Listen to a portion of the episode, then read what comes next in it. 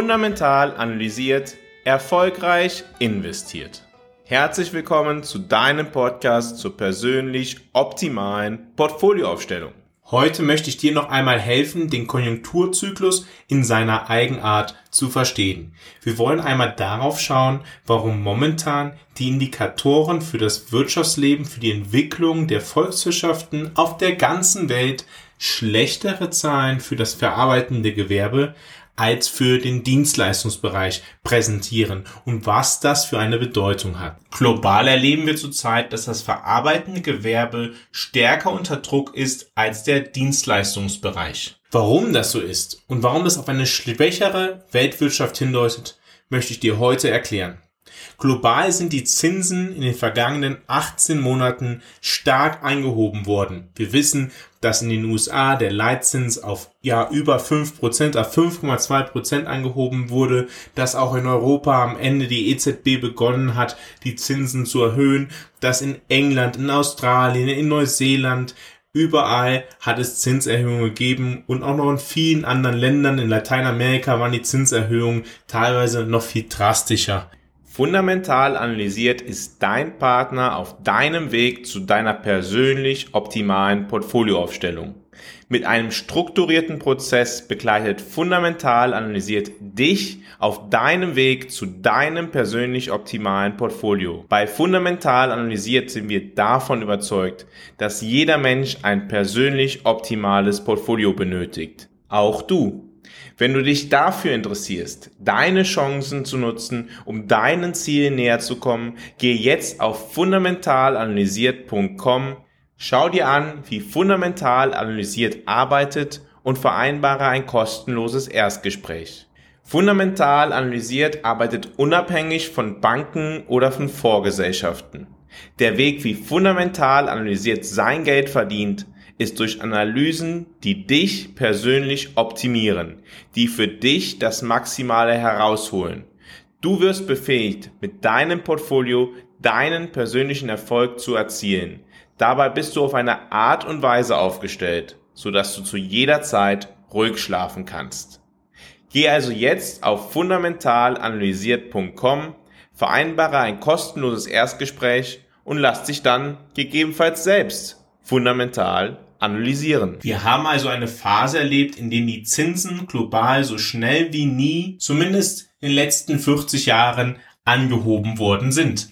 Das verarbeitende Gewerbe und der Dienstleistungssektor reagieren allerdings unterschiedlich auf diese Entwicklung.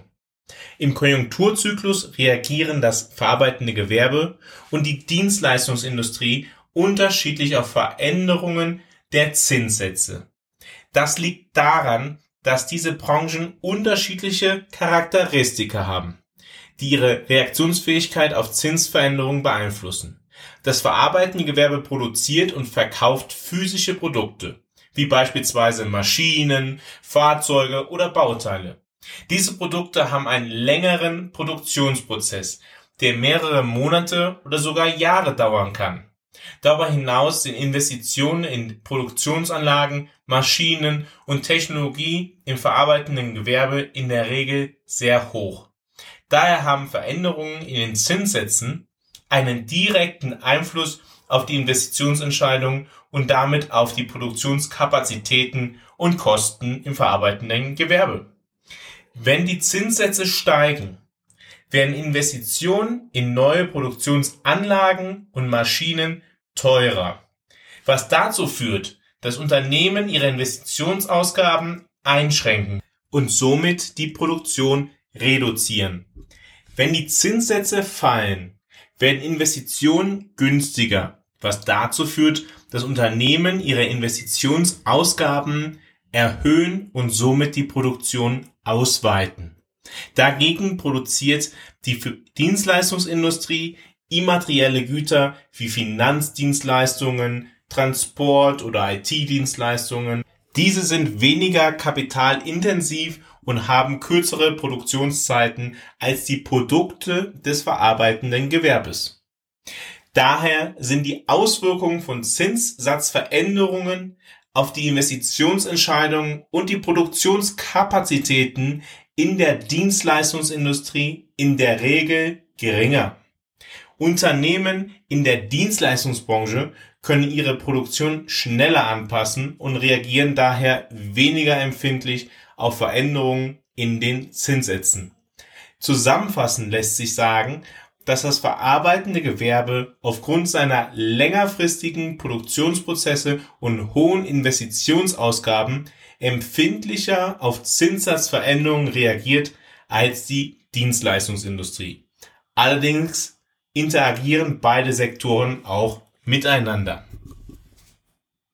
Ein schwächeres verarbeitendes Gewerbe kann einen erheblichen Einfluss auf die Dienstleistungsindustrie haben.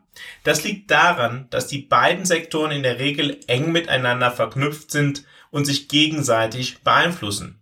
Wenn das verarbeitende Gewerbe schwächer wird, kann dies zu einem Rückgang der Nachfrage nach Vorprodukten und Dienstleistungen führen, die von der verarbeitenden Industrie benötigt werden. Wenn weniger Autos produziert werden, kann dies zu einem Rückgang der Nachfrage nach Stahl oder anderen Materialien führen, die bei der Herstellung von Fahrzeugen benötigt werden. Dies kann wiederum zu einem Rückgang der Produktion und der Beschäftigung in der betroffenen Industrie führen. Der Rückgang der Produktion und Beschäftigung im verarbeitenden Gewerbe kann auch zu einem Rückgang des Einkommens und der Kaufkraft der Arbeitnehmer in diesem Sektor führen.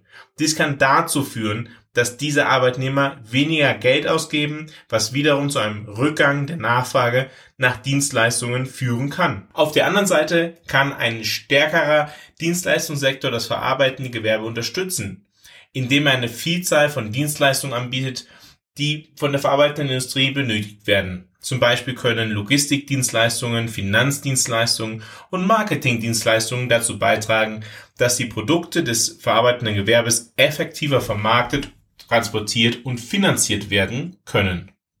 Zusammenfassend lässt sich sagen, dass ein schwächeres verarbeitendes Gewerbe zu einem Rückgang der Nachfrage nach Vorprodukten und Dienstleistungen führen kann, die von der verarbeitenden Industrie benötigt werden.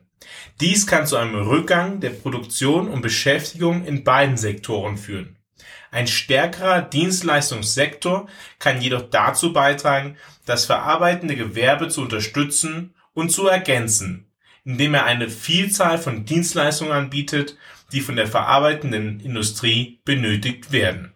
Genau deshalb sehe ich das verarbeitende Gewerbe als einen im Vergleich zum Dienstleistungssektor vorlaufenden Indikator für die gesamte wirtschaftliche Entwicklung an. Wie anfangs bereits angedeutet, haben wir auf der ganzen Welt relativ schwache Daten aus der verarbeitenden Industrie. In Deutschland ist die Produktion der Industrie sogar stark sinkend. Das kann allerdings deutschlandspezifische Gründe haben. Aber auch über Deutschland hinaus stellen wir fest, dass das verarbeitende Gewerbe unter Druck geraten ist.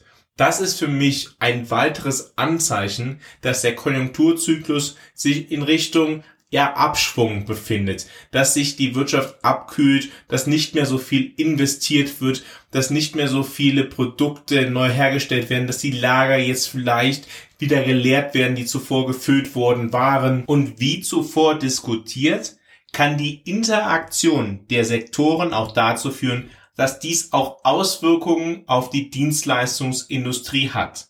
Viele Kommentatoren haben in den letzten Monaten gesagt, schau doch mal, die Dienstleistungsindustrie, da geht es gut.